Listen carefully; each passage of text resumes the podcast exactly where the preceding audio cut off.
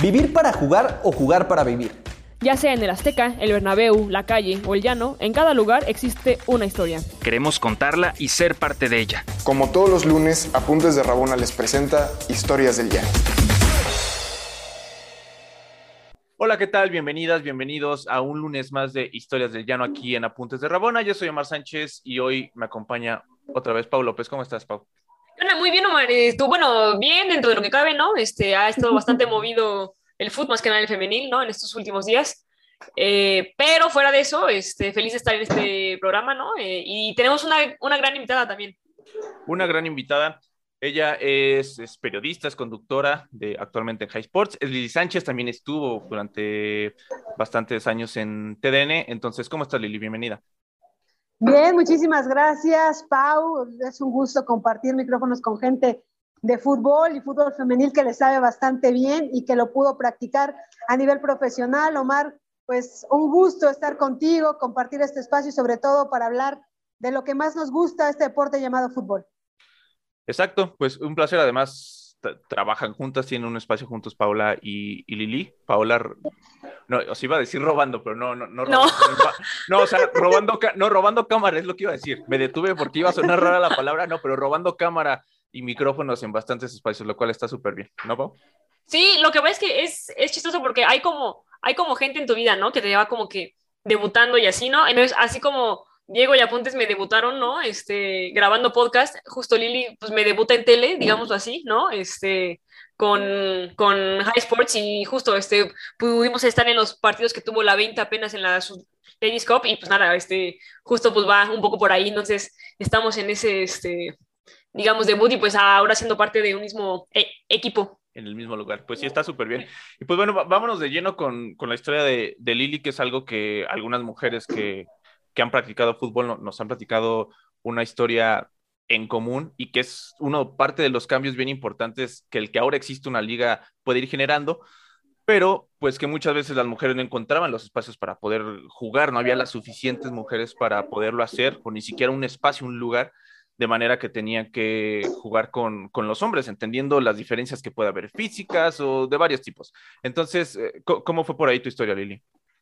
Bueno, pues mi historia desde muy chiquita me gustó mucho el fútbol porque lo veía en casa, porque mi papá era fanático de, del fútbol, él era de Querétaro, eh, recién acaba de fallecer, y siempre estaba muy metido, nos llevaba a los estadios, aficionado de los Gallos Blancos de Querétaro, eh, también muy aficionado de Pumas de la universidad, mi hermano también jugaba, entonces pues tenía como como esa escuelita, ¿no? De este gusto por el deporte. Obviamente, pues te empieza a agradar, lo quieres jugar, pero bueno, sabes que no tienes como un equipo femenil como para poder desempeñar el deporte.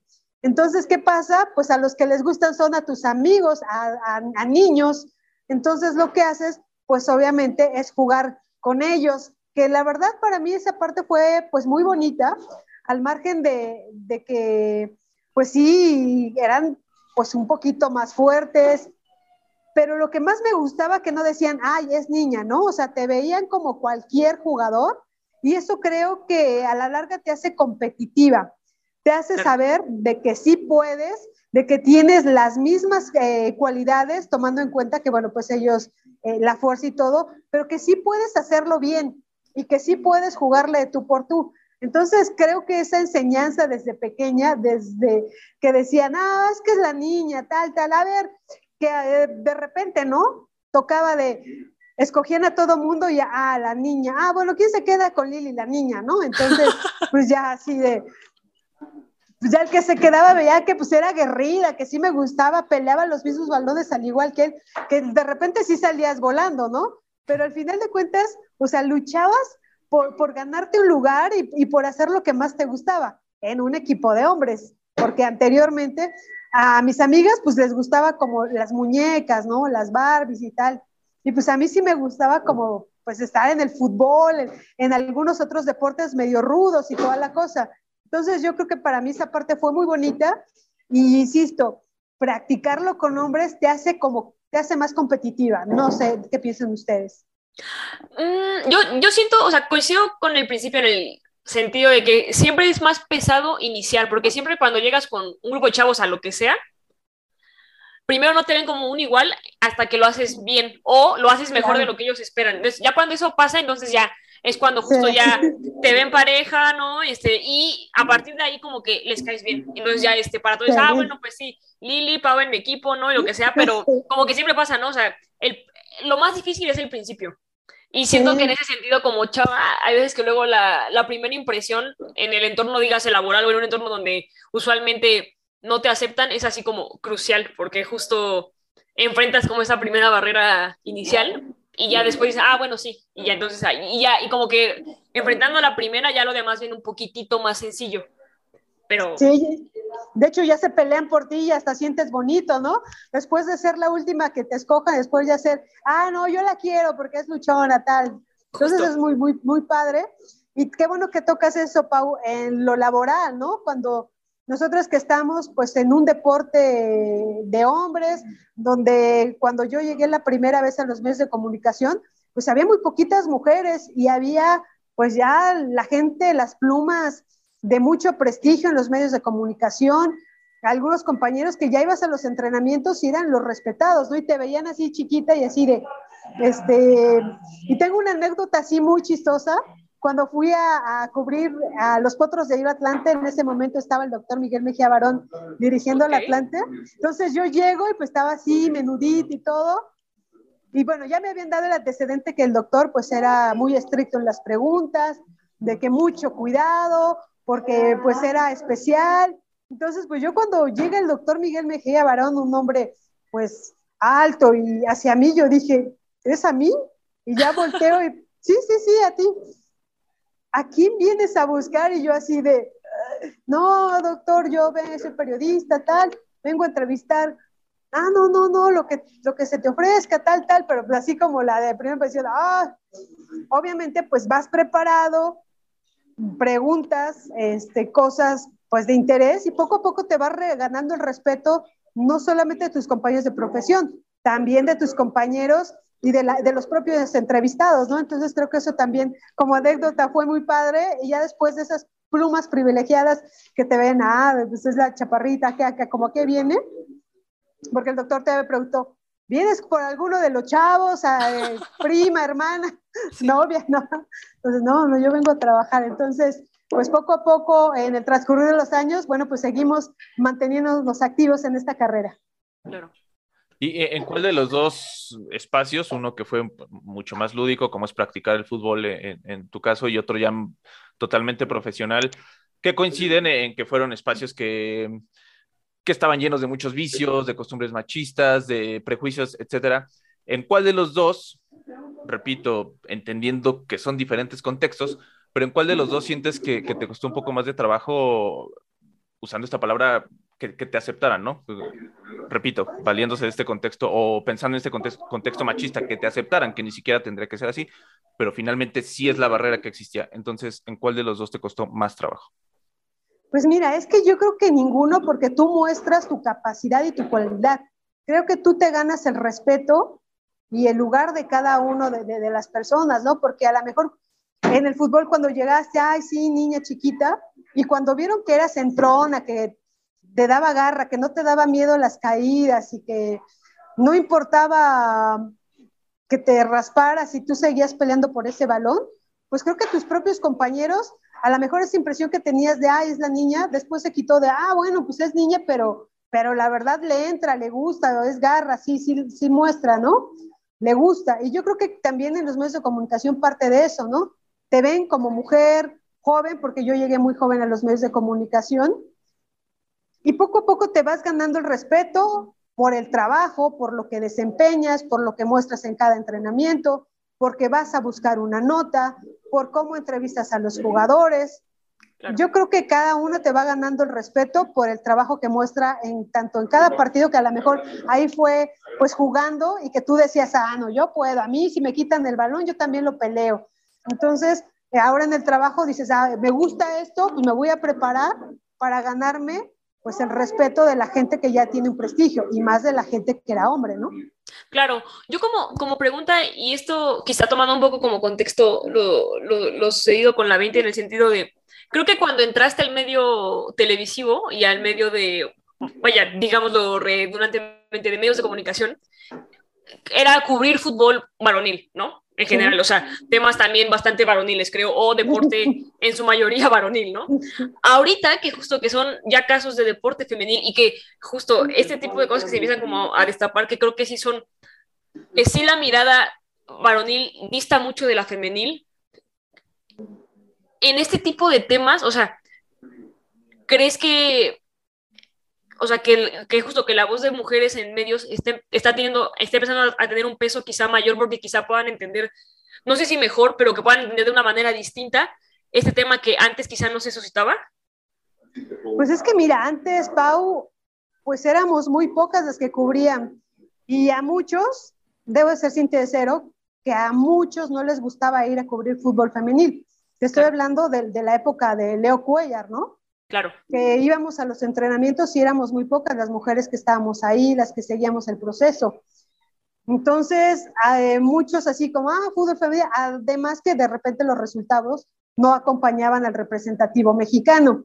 Claro. Pero ahora, después de la apertura de la liga profesional, que mira que como le decíamos al profe Leo en cada viaje, profe, ¿y para cuándo la liga? ¿Para cuándo la liga? ¿Para cuándo la liga? Entonces, pues siempre estábamos con, con, con, esa pregunta. Se forma la liga en el 2017 y pues empieza a generar no solamente trabajo para, para las propias futbolistas, sino para muchos medios de comunicación, para muchas mujeres. Se empieza a abrir esa situación y obviamente el, al incursionar varias mujeres, bueno, pues este tipo de temas, pues mal que bien nosotros tenemos otro tipo de ángulo. Como para observar y ver las cosas, ¿no? Y dar una opinión muy distinta a lo que podría ser la de un hombre. Claro.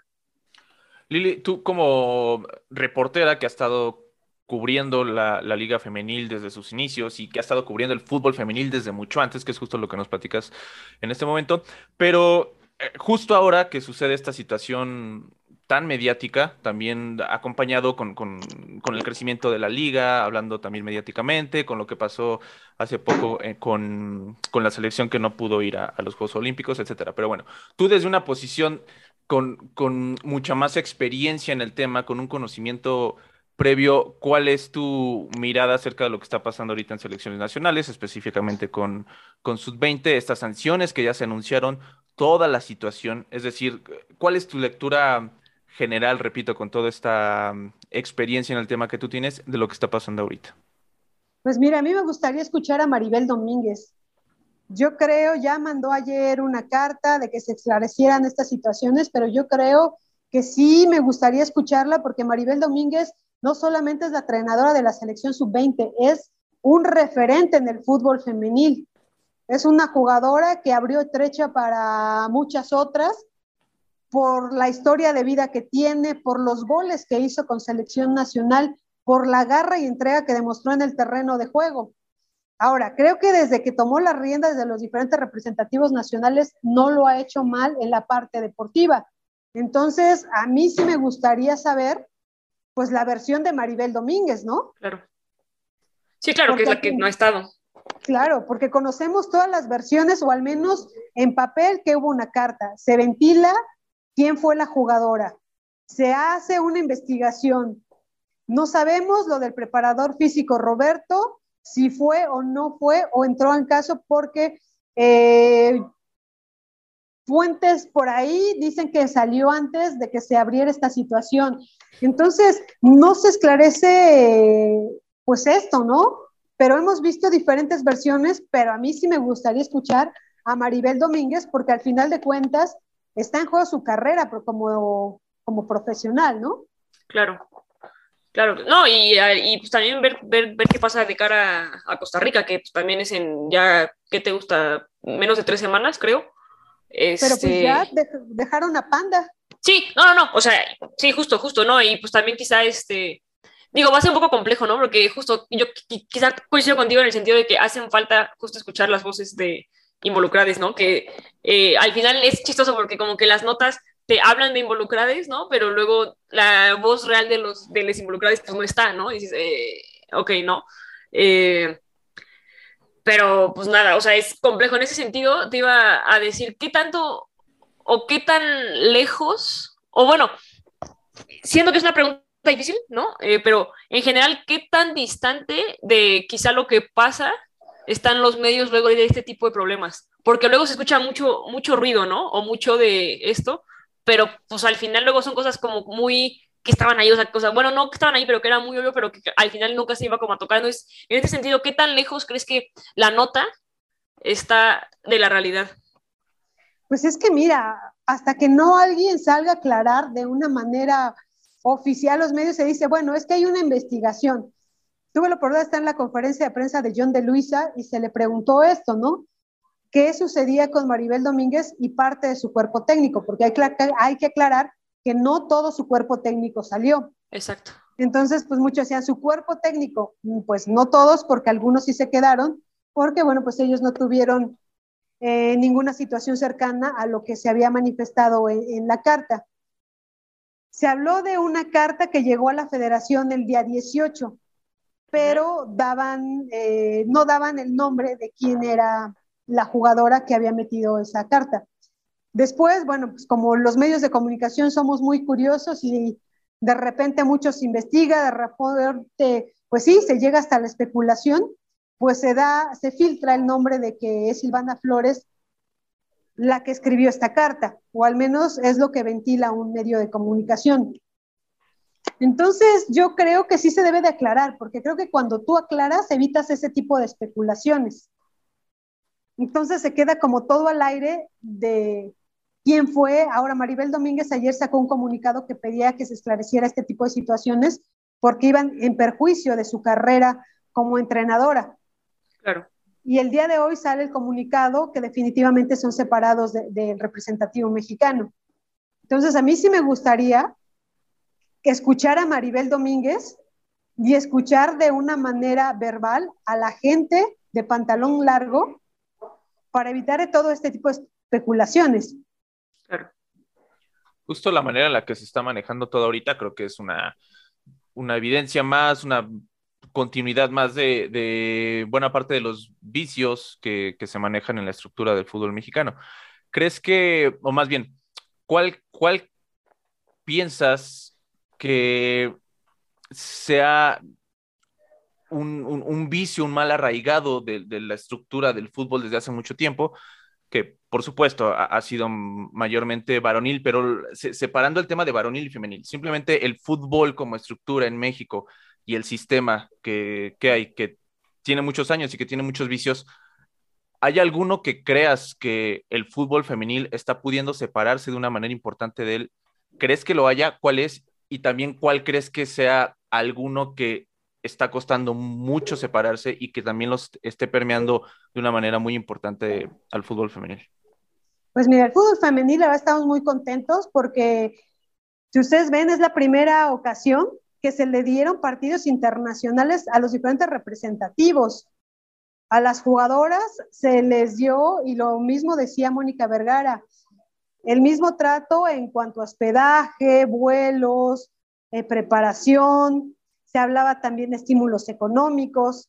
Eso en antaño no se veía. O sea, la misma Maribel sufrió mucho y toda esa generación de tener pues un hotel de concentración, ellas la hacían en el Centro de Alto Rendimiento de la Federación Mexicana de Fútbol, que está ahí por el imán, eh, dormían varias en una habitación, el profe Leo tenía que buscarles en dónde entrenar, se las llevaba a Jusco, ahí limpiando entre las vacas y todo. Entonces, pues en ese sentido creo que sí se está tratando al fútbol femenil con, con ese respeto y todos estamos ilusionados porque con esa preparación, con esas buenas jugadoras, con las entrenadoras que teníamos, pues te da para soñar como para estar en una justa mundialista en las Olimpiadas y por qué no en la Copa Oro.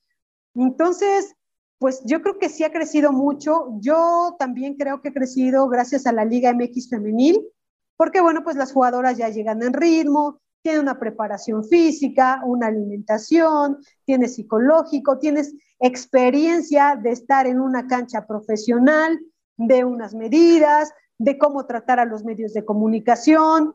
Entonces, creo que eso engloba a una preparación y, y la verdad, la Liga MX femenil, tú platicas de esto con gente ahí en Argentina y están fascinados porque ellos todavía, a pesar de que tienen mucho arraigo por el fútbol, todavía no llegan a ese nivel. En Argentina de repente son algunas jugadoras las que cobran y de ahí se reparten el sueldo. Muchas veces ellas no juegan en los estadios, juegan en los predios. Y ya que tú juegues en, en, en lo que es estadios profesionales, creo que pues es un gran avance, ¿no? Ahora que la selección nacional tenga ese tipo de partidos, ese roster internacional que en antaño no se tenía, pues considero que es un avance muy grande y es un apoyo que ha dado la Federación Mexicana de Fútbol al representativo femenil. Yo te quería preguntar, o sea, sí, sí coincido y creo que justo ya hay mucho hoy que antes no se tenía, pero me interesó ahorita que dijiste que ya, ya también las chavas al tener como una liga, ¿no? Este, ya están tanto familiarizadas como con el juego como con los medios, pero ahí sí yo te quería preguntar, o sea, ¿sí, sí crees que en realidad las chavas entienden el rol que, que realmente pueden tener o, o, o lo que la voz que tienen realmente puede repercutir?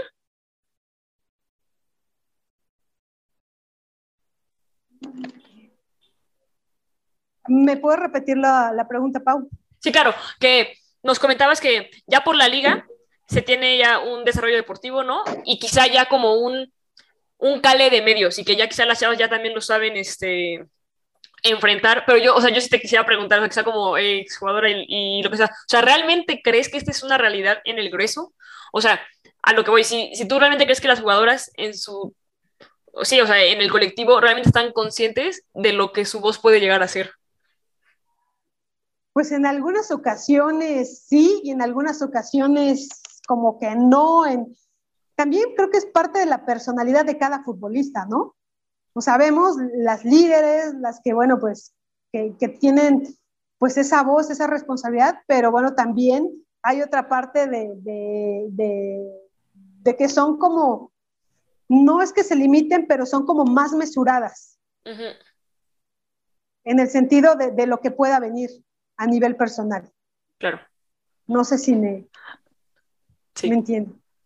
Para, no. ya, pa, para ir cerrando, Lili, lo, con, lo, con, lo, que empezábamos de tu historia, de que aunque pudiste eh, sortearlo y, y, y te sientes como muy, muy, muy orgullosa de, de, poderlo haber, de poder haberlo hecho, que tuviste que ir contracorriente, tanto en, en, la cancha como un poco también en los medios. Ahorita, ¿cuál, cuál, cuál crees que es el, el principal reto que tiene en lo general el fútbol femenil, hablando estructuralmente, ¿cuál es el principal reto que todavía creas que tiene que ir mucho contracorriente en hablando, o sea, tanto mediáticamente como meramente en la cancha? ¿Cuál, cuál crees que es ese reto que todavía hace falta mucho poder poderlo ir? Poder pues es que, que puedas vivir del fútbol, ¿no? Las jugadoras que puedan vivir del fútbol, que es lo que, lo que está luchando, sabemos que no es fácil, porque también tienes que generar ingresos para que, para que se dé, pero imagínate, sería muy bonito que, que puedas vivir del fútbol, ¿no?